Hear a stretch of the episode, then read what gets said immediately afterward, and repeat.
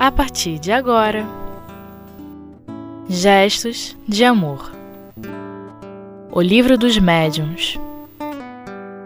Contradições. Primeira parte. Com Saulo Monteiro. Olá, queridos amigos do Espiritismo.net. É com muita alegria que estamos de volta aqui hoje para estudarmos juntos o capítulo 27 de O Livro dos Médiuns, onde Kardec vai nos trazer as colaborações acerca do que ele intitulou Contradições e Mistificações. Esse primeiro momento ele separa as contradições e nós vamos hoje conversar um pouco sobre os itens 297, 298, 299 e 300. São os nossos objetos. Kardec começa assim: Os adversários do Espiritismo não deixam de censurar que seus adeptos não se encontram de acordo entre si, que nem todos partilham das mesmas crenças, numa palavra que eles se contradizem. Se, dizem eles, o ensino vos é dado pelos Espíritos, como se dá que não seja idêntico? Só um estudo sério e aprofundado da ciência pode reduzir esse argumento ao seu justo valor. Então, o primeiro argumento dos que ele vai listar aqui para nós, que os contraditores da doutrina espírita costumam é, levantar.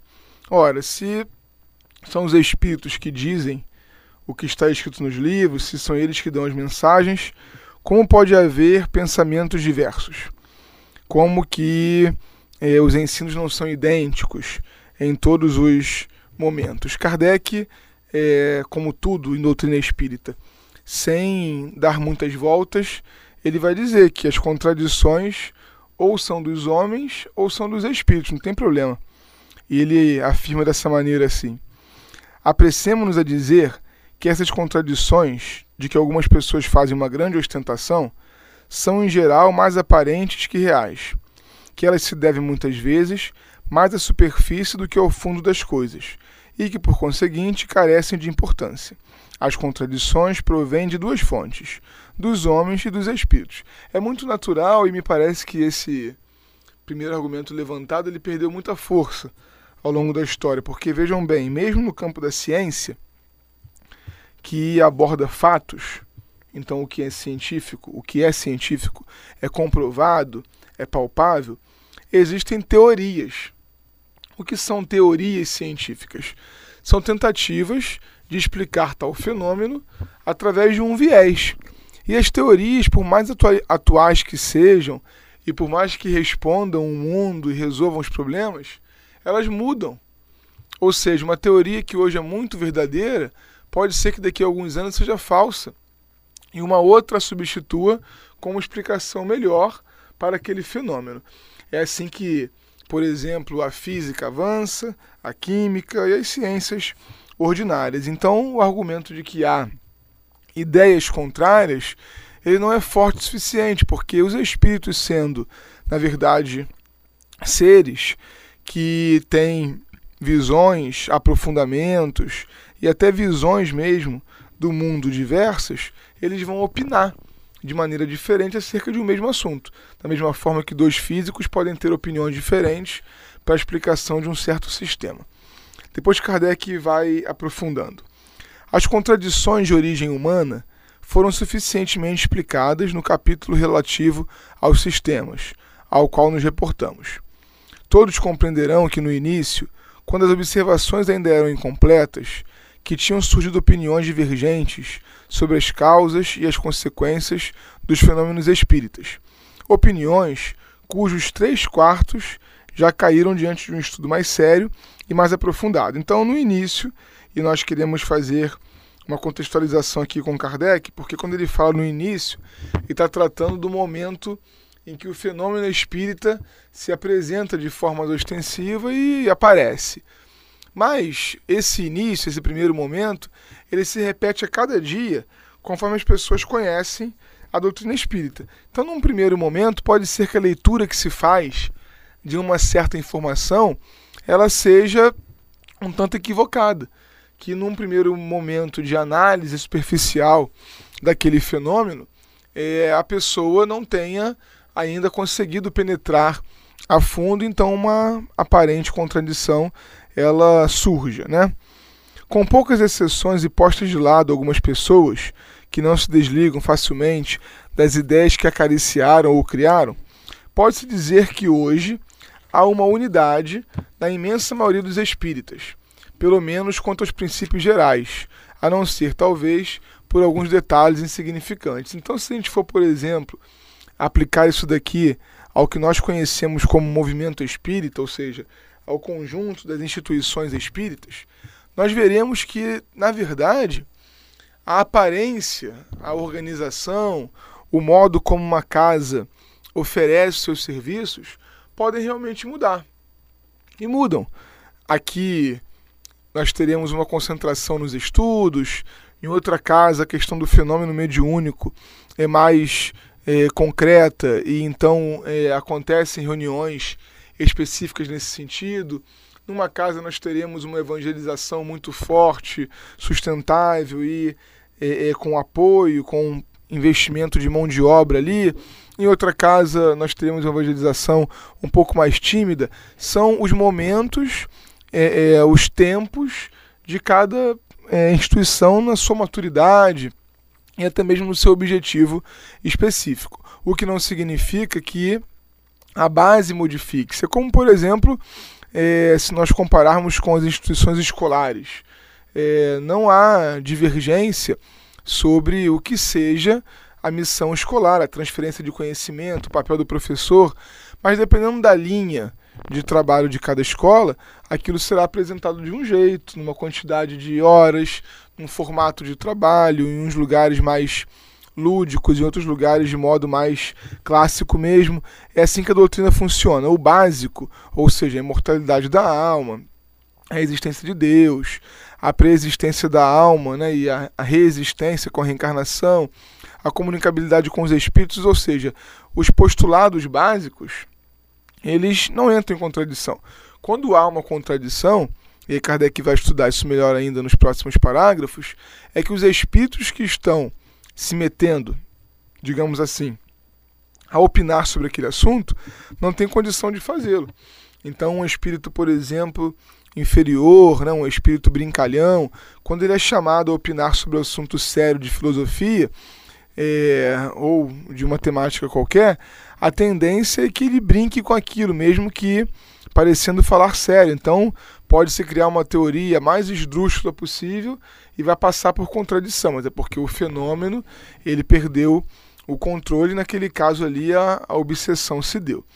Kardec depois vai dizer assim: para compreender a causa e o valor das contradições de origem espírita, é preciso estar identificado com a natureza do mundo invisível e tê-lo estudado sob todas as suas faces. À primeira vista, pode parecer espantoso que os espíritos não pensem todos da mesma maneira, mas isto não pode surpreender quem quer que se tenha compenetrado do número infinito de degraus que devem percorrer antes de atingir o topo da escala. Então, espanta porque, de repente, como nós falávamos, para aquele que está iniciando a sua trajetória agora, para aquele que está repetindo no seu tempo a história do Espiritismo e conhecendo através do fenômeno, descobrindo por uma situação é, é, dolorosa ou mais física, provavelmente essa visão é comum. Como os espíritos podem falar diferente, se eles vêm todos do mundo dos espíritos e lá é, a verdade está clara porque não tem a matéria. Só que nós temos que entender que esse progresso ele é feito por é, é, escalas, e são inúmeras escalas. Então, quem disse que todos os espíritos sabem da mesma forma, que todos amam da mesma forma? E é quando Kardec diz, entendendo melhor o mundo espiritual, a gente vai ver que os espíritos eles estão em escalas as mais diversas e que só podem responder, só podem opinar de acordo com aquilo que já sabem, né? Supor-lhes uma apreciação igual das coisas seria imaginá-los todos no mesmo nível. Pensar que eles devam todos ver com justeza seria admitir que todos chegaram à perfeição, o que não é e o que não pode ser se considerarmos que não são outra coisa senão a humanidade despojada do envoltório corporal. São, somos nós, só que mortos. É, mortos no corpo físico e muito mais é, vivos do que nunca, mas expressando naturalmente aquilo que sabem, aquilo que conquistaram. Então, para nós nesse primeiro momento, antes do nosso intervalo, nos entendermos bem com Kardec, é preciso humanizar é, o fenômeno espírita.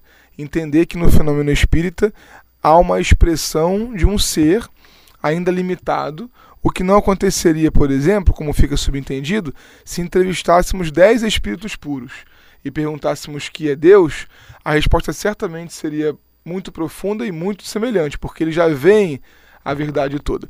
A gente vai parar para um intervalo e voltamos já com a continuidade do livro dos médios.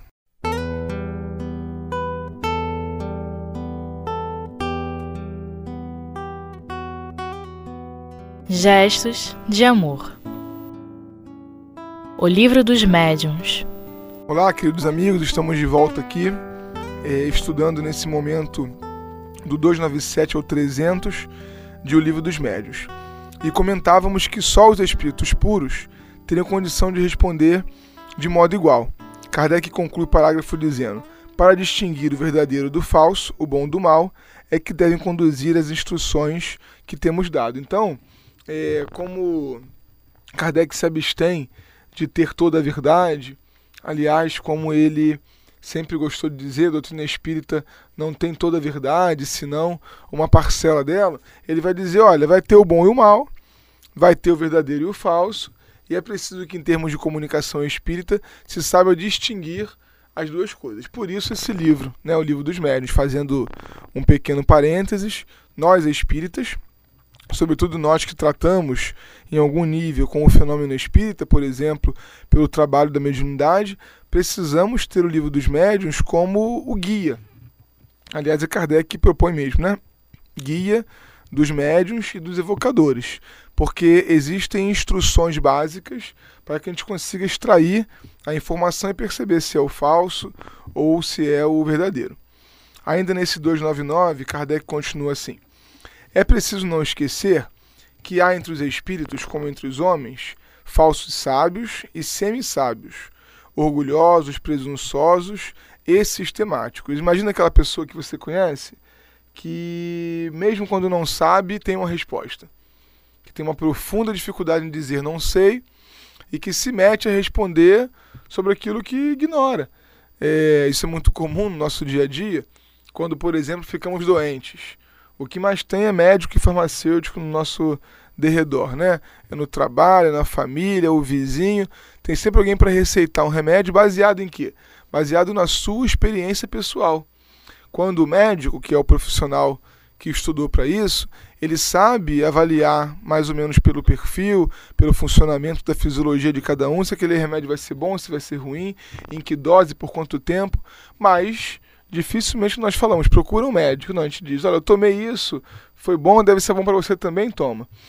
E podemos correr o risco de matar alguém, né, fazendo uma hiperdosagem aí, ou de não curar o problema de ninguém, oferecendo uma coisa que não vai resolver. Porque nós temos dificuldade em dizer que não sabemos. Agora transfere isso para o mundo espiritual.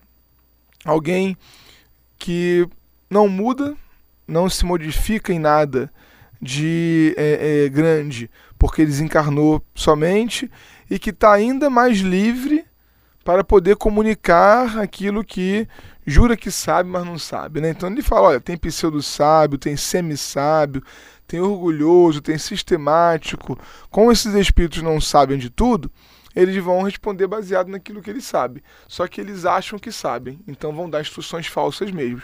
Então, nem sempre, isso é importante que se diga para os médios que estejam acompanhando, nem sempre é, o problema na comunicação, a, a, a falha na comunicação, a mensagem ruim, ela significa obsessão, no sentido de ter se ligado de modo mais efetivo a um espírito inferior, mas porque a reunião, Leon Denis fala isso muito bem no livro No Invisível, porque a reunião ela não está numa aglutinação, naquilo que Kardec chama de feixe de varas, né?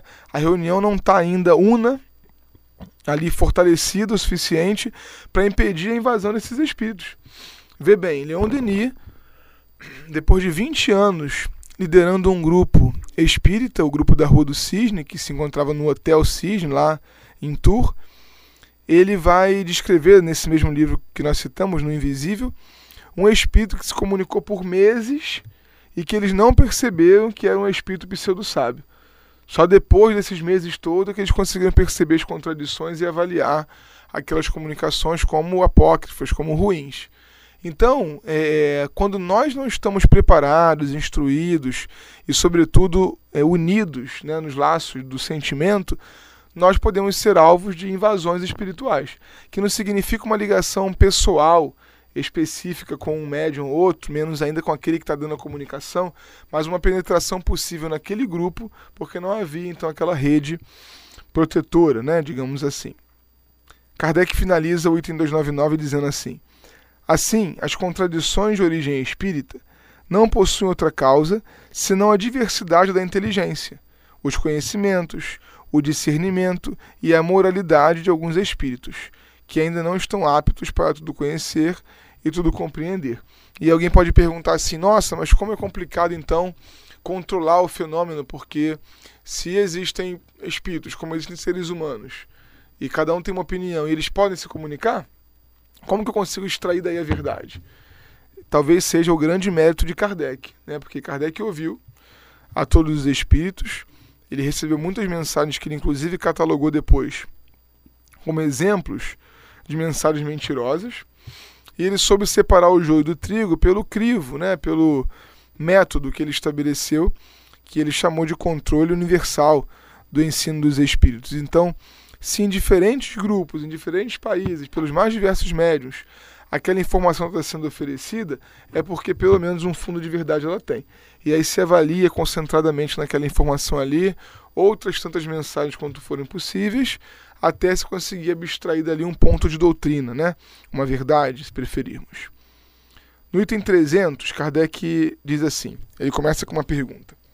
De que serve o ensino dos espíritos? Dirão algumas pessoas, se não nos oferece mais clareza que o ensino humano. Né? Ora, se os autores mortos eles podem se confundir tanto quanto os vivos, qual é a diferença então? A resposta é fácil. Não aceitamos com a mesma confiança o ensino de todos os homens, e, entre duas doutrinas, damos preferência àquela cujo autor nos parece mais esclarecido, mais capaz, mais judicioso, menos acessível às paixões. É preciso agir da mesma maneira com os espíritos. Se entre eles há os que não estão acima da humanidade, há muitos que a ultrapassaram, e estes podem nos dar instruções que, em vão, procuraríamos nos homens mais instruídos. Então, se tem os espíritos comuns que vão dizer nada mais do que eles leram num jornal humano e estão repetindo ali, há também aqueles que estão acima da humanidade terrena e que podem, tá podem trazer é, valiosas instruções. Então, nós não vamos pelo medo daqueles que podem eventualmente invadir a reunião deixar de fazê-la, deixar de fazer a reunião, porque o objetivo final é receber as instruções que no nosso tempo e espaço forem possíveis acerca de uma questão que nós não aprendemos ainda.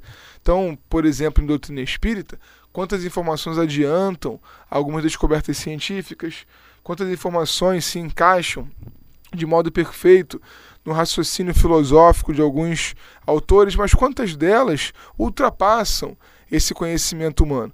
Quantas delas trazem perspectivas que nós não conseguiríamos enxergar com o ponto de vista material da coisa? Então, é em nome dessas instruções que estão acima do homem da terra que nós toleramos todas as outras, mas saber separar umas das outras é muito importante. Para distingui-los da turba dos espíritos inferiores, é que devem dedicar-se, se quiserem esclarecer-se, e é essa distinção que conduz o conhecimento aprofundado do Espiritismo. Mas essas mesmas instruções têm um limite, e se não é permitido aos espíritos tudo saber, com mais forte razão, o mesmo deve dar-se entre os homens. Existem coisas, portanto, sobre as quais, em vão, os interrogariam, seja porque lhes é proibido revelá-las, seja porque eles próprios as ignoram e sobre as quais não podem nos dar suas opiniões pessoais. Ora, são essas opiniões que os espíritos orgulhosos apresentam como verdades absolutas. Então, os bons espíritos, os superiores, não vão nunca nos oferecer é, aquilo de que eles não podem nos dar, aquilo que está acima das suas capacidades, não vão inventar uma teoria para explicar um fato, ao contrário dos orgulhosos, como ele diz ali, que podem, para manter-se poderosos, digamos assim, para manter-se com a razão, definir teorias as mais esdrúxulas às vezes.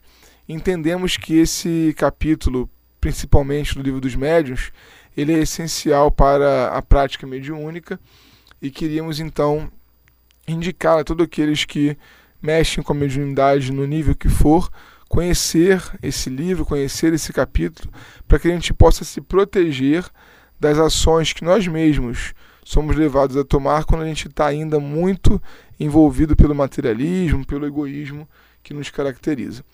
Muito obrigado pela atenção e até a próxima oportunidade.